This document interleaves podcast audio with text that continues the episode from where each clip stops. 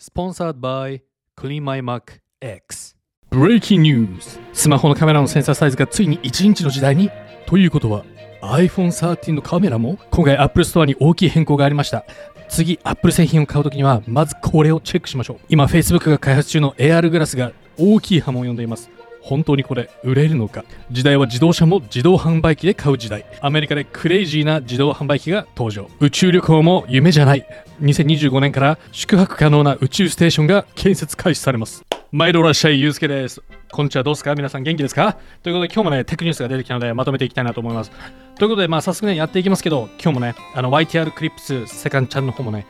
いいね押してチャンネル登録お願いします。あとは、えー、っと、ポッドキャストもやってるので、まあ、ぜひお願いします。あと、ツイッターでもね、絡んでください。で、えー、っと、まあ、始まる前にね、ちょっと皆さん、いいね押してチャンネル登録お願いします。もうね、いいね押してくれるだけで、もうモチベーションが上がるんですよね、まずね。で、あと、波に乗れるんですよ、YouTube のアルゴリズムの。ね、なので、無料なのでさ、ペッて教えてくださいな。OK、ということで、早速いきますか。今日はもうなんかいろいろあるんですけど、まず1個目がちょっとね、カメラの話をしましょう。で、これはスマートフォンのカメラがもうね、やべえことになると。もうね、ずっと前からこのチャンネルで言ってるんですけど、もうね、個人的に思うドリームスマホがもう目の前にあるっていう感じなんですよね。見ていくと、ソニーがなんと1インチのスマホのカメラセンサーを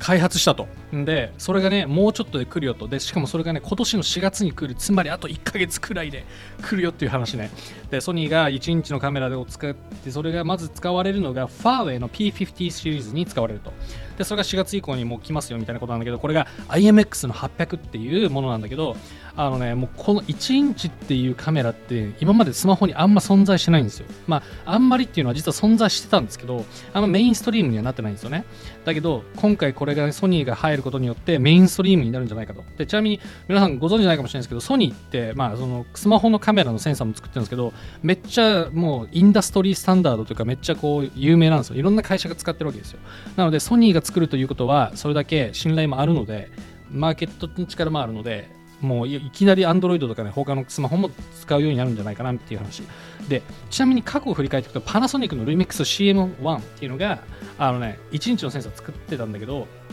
それっていうのがね、こんな感じなんだよね。で、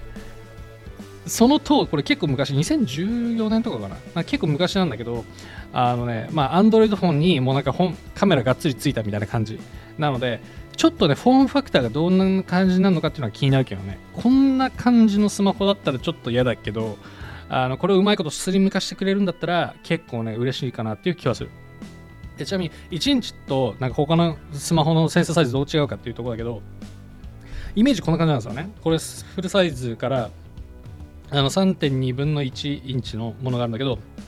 大体 iPhone のやつとかってここなんですよ。2.3とか2.5分の1とかなんですけど、で最近の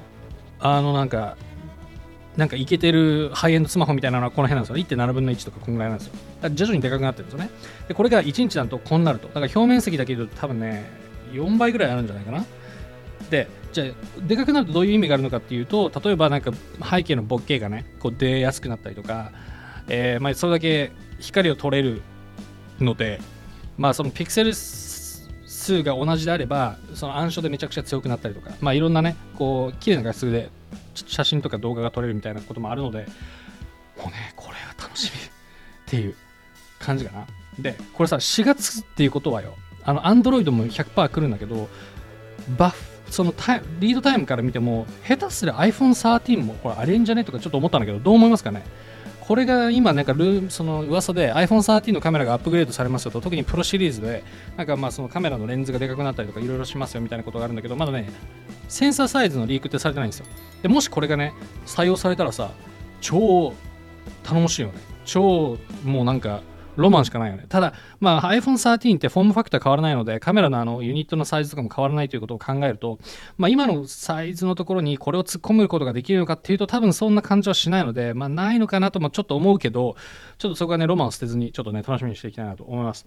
ということで、まあ、そんなところでしたね。OK、次。えー、っとね、次はね、ちょっと Apple Store に大きい変更がありましたと。これはね、もうこれから Apple 製品買うときはこれ見てくださいっていうね、感じなんですけど、それに行く前に、スポンサータイム。ということで皆さん、お使いの Mac があれ買った時よりなんか遅くなってんなとかあとアプリケーション開くたびにこのくるくるのね風船マークが出てなんかサクサク動かないなみたいなことって、まあ、結構あるかなと思いますけどあれって原因がシステムジャンクが実は溜まってたりとかあとはウイルスに感染していたりあとは空き容量が実は全然なかったりとか、まあ、そういうねいろんな理由があるんですけどそれらの問題をワンクリックで全部解決をしてくれる優秀な、まあ、メンテソフトがあるので今日はそれを紹介しますけどそれが CleanMyMacX です、まあ、今見てもらってますけどこのソフトウェアでこれスキャンをやるとワンクリックでその全てをチェックをしてくれるんですね。これ今早速出ましたけどジャンクファイルが1.3ギガも実は眠ってると。でこれを消すことによって、まあ、買った時みたいにこうサクサク動くようになったりとかで自動的にウイルスが問題があるのかどうかっていうのを見てくれたりとかなんか全然使ってない巨大なファイルが眠ってないかとかっていうのも、まあ、探してくれるので、まあ、これをベースでもうワンクリックで綺麗にしてもう買った時同様のサクサクのあの Mac の状態に戻すことができるということですね、まあ、個人的にもう長年使ってるんですけど、まあ、なので本当に Mac ユーザーにはもう必須のソフトウェアかなと思うのでぜひ皆さんもねあの概要欄に貼っておくのでぜひチェックしてみてください。でもちろんこれ無料版もねあるのででそれでちょっとテストすることもできるので、ぜひ皆さんね、ダウンロードして、皆さんのね、Mac をより快適に使ってみてください。ということで、よろしくお願いします。はい、ということで、まあ次、えっ、ー、とね、その Apple Store の変更なんですけど、これっていうのが、その、どれだけ Apple 製品が修理しやすいかっていうことを Apple Store がちゃんと教えてくれるようになりましたってことですね。しかもそれがフランスの Apple Store でしか見れないんですよ。で、見ていくと、これなんだけど、Apple Store で例えばね、iPhone 12 Pro とか買うじゃん。で見ていくと、このね、例えば、ノンとかなんだこれそうこうするとね下のところに10段階中のこれ6点ですよって言うんですよ。で、これ何かっていうと、そのどんだけ修理がしやすいかっていうことなんだけど、なんでこういうことになったかっていうと、まあ、要はフランスとか、まあ、今ヨーロッパ全体なんだけど、全体として、その、なんだろう、デバイスはが壊れた時にユーザーがちゃんと勝手にね直せるような仕様にしなきゃダメだと。でできないんだったらそれを最初から言えっていう法律を作ろうとしてるんですよ EU がね。なのであの今後はその法律が通ると EU で販売されるデバイスはいやこれは修理できるよ。例えばディスプレイはできるけど例えばカメラはできないよとかね。そういうことをちゃんとね買わせる前に伝えろっていう法律がまできるわけですね。で、それの段前段階として、今、その、えーと、とフランスのね、まあ、要は政府が、こういうふうに、まあ、どれだけそもそも今その修理しやすいかということを、まあ、第1段階目としてこう、ね、あの載せたということなんですね。でそれに対する、まあ、レスポンスとしてアップルがこれをやったと。で、えー、っと、まあ、これなんかミックスフィなんかミックスな気持ちがあるんですけど、まあ、そのなんていうか、このどれだけその買ったデバイスが修理しやすいかなんて、それは知りたいじゃん。で、知らせるべきだし、そういう意味で言うと、あのこういったのはすごいなんかいい方向に進んでるのかなっていう気がするのね。だから、全然なんかウェルカムなんですけどなんだけどこの点数ってすっごいなんか意味ないですよね。っていうかなんかなんこの6点の中にどういう情報があるかっていうと何もないじゃないですか。他と比べてどうなの？なんでその点数になったのかって分かんないじゃん。だからそこ微妙だよねと。例えば見ていくと12シリーズは6点なんだけど11シリーズは4.6ですと。で11 Pro Max とかは4.5で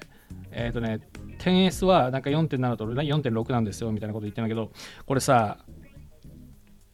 でっていう感じしない？だっていやそもそもじゃあその4.6と6の差は何なのとかね。それって例えばなんかでカメラのユニットが簡単にさこう変えられるとかそういうことなのかとか。例えばグルーそののりがどんだけついてるかとかさどんだけオープンしやすいのかっていう話なのか。もしくはパーツが手に入りやすいか入りやすくないのかみたいなそんな話なのかとかさ分かんないじゃん。なのでこれを見たところでさまあなんかザクッとああこれはなんか修理しやすいんだなとか思うけどその根拠が分かんないので、まあ、結局意味ないよねっていう気がするのでなんかまあなんかすごいいい方向には行ってるけど片手落ちというかそんな感じがしますね。っていう、まあ、そんな感じかな。どう思いますか皆さん。日本でもそのうちこういう形になると思うけどね。あの、まあ、どうせだったらこの部品は変えられるここは変えられないとかねちゃんと言ってくれたら嬉しかったなっていう気がしますけどね。はい。ということで。えー、っとね次行きましょうか。次が、えっ、ー、とね、Facebook の話なんだけど、これ、今ね、Facebook が AR グラスを作ってるんですよ。で、それがね、今波紋を呼んでるんだけど、何でかっていうと、あのね、顔認証をつけるかどうかっていうことで揉めてるというかね、話題になってるんですよね。で、要は、これがそうなんだけど、メガネの横にカメラがついてますと、まあ、要は外の世界をずっと見てるわけですよね。でそのカメラを使って周りにいる人の顔をね認証して記録させておくべきかみたいなことを今インターナルで Facebook の社内でもなんかいろいろ揉んでると。でそれがインターナルのミーティングのメモかなんかが出てきてでなんかどうやら Facebook がなんかそのフェイシャルレコグニションね顔認証をつけようとしてるみたいなことに分かってでその一部の人たちがうわ何それ気持ち悪いみたいな何やろうとしてんのこの Facebook はみたいな感じで叩き始めたと。でそれに対して Facebook のそのこの AR グラスのトップがいやいやまだ決まってないからちょっと皆さん落ち着いてくださいみたいな感じになってるんですよね。でこれ、まあ、すごいいろんなね思いをなんかこう思いが走るんですけどどう思います？これそもそも。あの成功すると思いますかっていうところが気にちょっと皆さんの質問なんですけどちょっとコメントお願いしますね。でもう直感的に思ったのはねうわ気持ち悪いって思ったんですよね。なんかあその Facebook がやろうとしてることが気持ち悪いなと思って。でどういうことかというとそのこれさだって消費者としてフェイスリコグニションが必要かどうかっていうことを考えるとこれあんまり必要じゃないと思うんですよね。要はつまりさ例えば外を歩いてると。でなんかランダムの人がバーってこうなんか通りすがりに来るわけじゃん。それらの人たちの顔を認証して特定したいかっていうとさ別にそんなメリットないじゃん。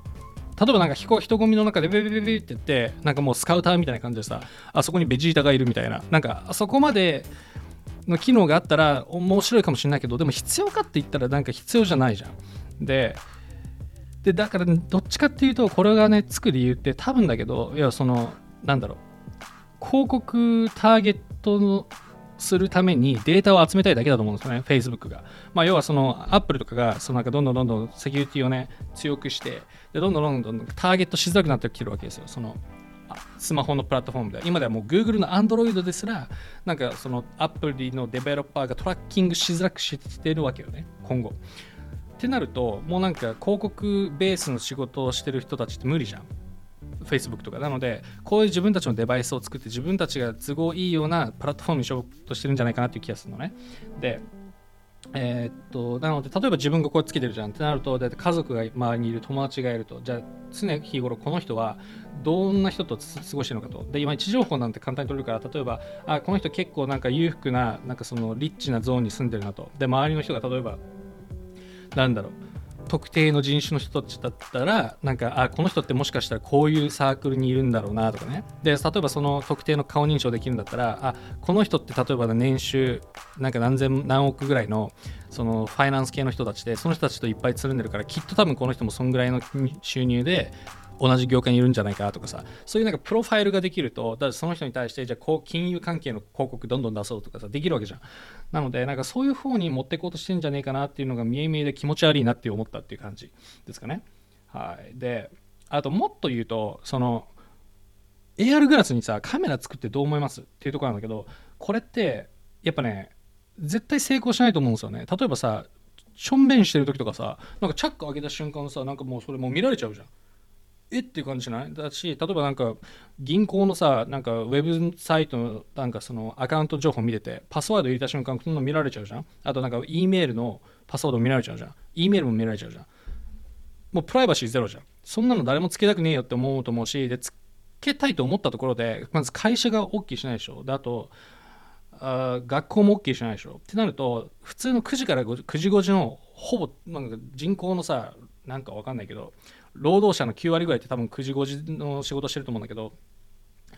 その9時から5時の間使えないじゃん。となると出勤時間なのかその会社の後なのかもしくは土日なのかになるじゃん。ってなると、まあ、完全レジャー目的になるじゃん。ってなると普段使えないからじゃあそんなの別にいらねえよって言って買う人もいないと思うから結局プロジェクトとして落ちるみたいな感じになるんじゃないかななんていう気がするけどね。だからそこもだからなんかライダーセンサーとか使ってなんか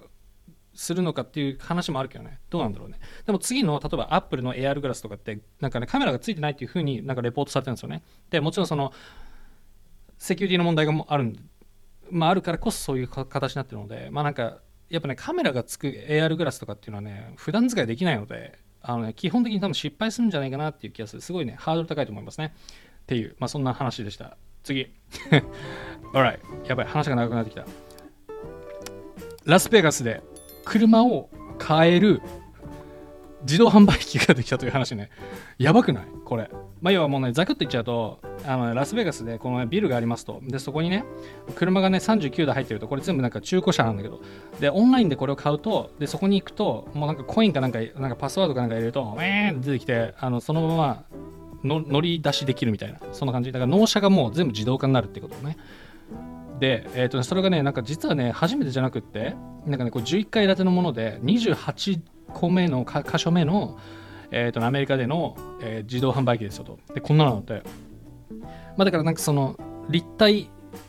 駐車場的な感じだけど、それが全部販売に使われるという感じだね。これなんか、ディーラーシップの将来ってこうなのかな？気になるよね。これもなんか、まあ、ケースそのイニシャルコストすごいかかると思うんだよね。そのビルを建てたりとか、うんぬんとか。だけど、まあ確かにランニングコストっていう意味ではね、いいのかもしれないよね。そのディーラーシップって、あのね、結構なんか効率悪いんですよね。今、なんて、もともと自動車メーカーに勤めてたので、なんか研修とかでディーラーに行かされるんですよね。で、2ヶ月ぐらいディーラーで働いた時の経験しかないですけど、その感覚から言うと、まずその限られた、その、土地の中にもう車なるべく突っ込みたいわけよ。で突っ込んでいろんなそんな人に買ってもらいたいんだけどでもそんなさ幅とかないからあってもなんか2階建て3階建てとかのさビルが多いからさもうなんかもう限界があるわけよね。でじゃあ、まあ、そもそも限界がある中でで新しいそのなんかインベントリーが在庫が来るわけよ。でそうなるとなんかねこう入れ替えとかしなきゃいけないわけよね。で限られたスペースの中の入れ替えとかも超めんどくせえの。だからもうすっごい時間かかるしもう、ま、超マニュアルだしでそれでなんかこうぶつかってなんか傷ついちゃったらまたそのね価値が下がったりとか問題も発生するしなんか、ね、結構効率悪いんですよね。だから結果絶対ディーラーって人がいるしあのねすごいなんかレイバーインテンシブななんかビジネスなんですけどこれだったらさ、まあ、確かにこのイニシャルインベストメントがちょっと安くできるんだったら場所によってはありかもしれないですね。多分ニューヨークとかサンフランシスコとかすごいなんか土地の高いところで車ディーラーシップやりたいってなると例えば平均年収あそこって例えばサンフランシスコって世帯年収1000万円であのね低所得者に入っちゃうんですよ。1050万とかかな？までがあの低所得者になっちゃうんですよね。信じられます？ってなるとよ。あこれ低所得者ってだからハウスホールドだから旦那さんと奥さんが両方働いて合計で1000万であの貧乏ラインになるってことね。というだからそうなるとすごいコス、まあ、人件費が高いわけじゃん。ってなるとだ例えば、まあ、1人当たりさ700万で雇いますとでなんか、まあ、10人雇ったら7000万じゃん年間で。でそれが毎年毎年積み重なっていくとまあまあ結構高い、まあ、かかっちゃうので、まあ、ランニングコストはいいのかなっていう気がするけどね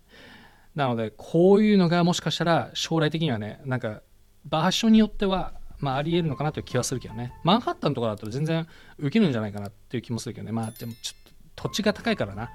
まあ、わかんないけど、はい。そんな話がありましたと。で、最後、宇宙の話しよう。宇宙の話が、これね、ちょっとロマンがあるのが、2025年に、え、ー、とね、次世代のスペースステーションが建設が開始されると。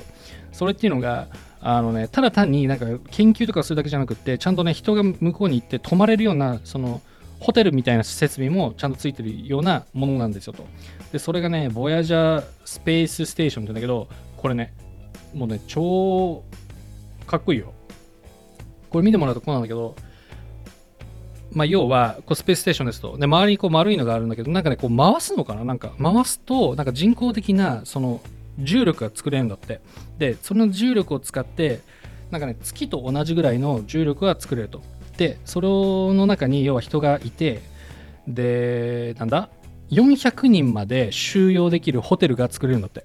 でこれが民間で初めて作られるそのスペースステーションらしくって2025年に開始されますと。なので向こう多分2030年ぐらいにはもしかしたらこれこういうところにね行って泊まることができるみたいな。そんな時代がね、来るかもしれないですね。多分これがね、宇宙初のホテルになるんじゃないかなっていうこと言われてますね。いやーもうなんか、すごくね、2025年ってさ、そんな遠くないじゃん。まあ、建設開始だけど、で、これだけ要はファルコン9とか、ああいうのでどんどんどんどんぶち上げられて、各部品がね、徐々にこう、レゴ的な感じで作られてって、で、完成するのが、まあ、ちょっとまだわかんないけど、何年ぐらいなのかね。まあ、10年もかかるんじゃないんじゃないかなと思うので、2030年ぐらいにはちょっとね、いけるんじゃないかななんてことを勝手に思ってますけど、そんな感じですね。ボヤジャーステーション。これが宇宙初のホテルですね。ちょっとこれ多分高いと思うけどね。まあちょっと皆さん直近をしたねあの頑張ってロマンを持ってねちょっと楽しみにしていきましょうということで今日はこの辺で終わりたいなと思いますまた今週もねちょっとテクニュースを上げていくのでまた皆さん遊びに来てくださいということでまた次の動画でお会いしましょうそれでは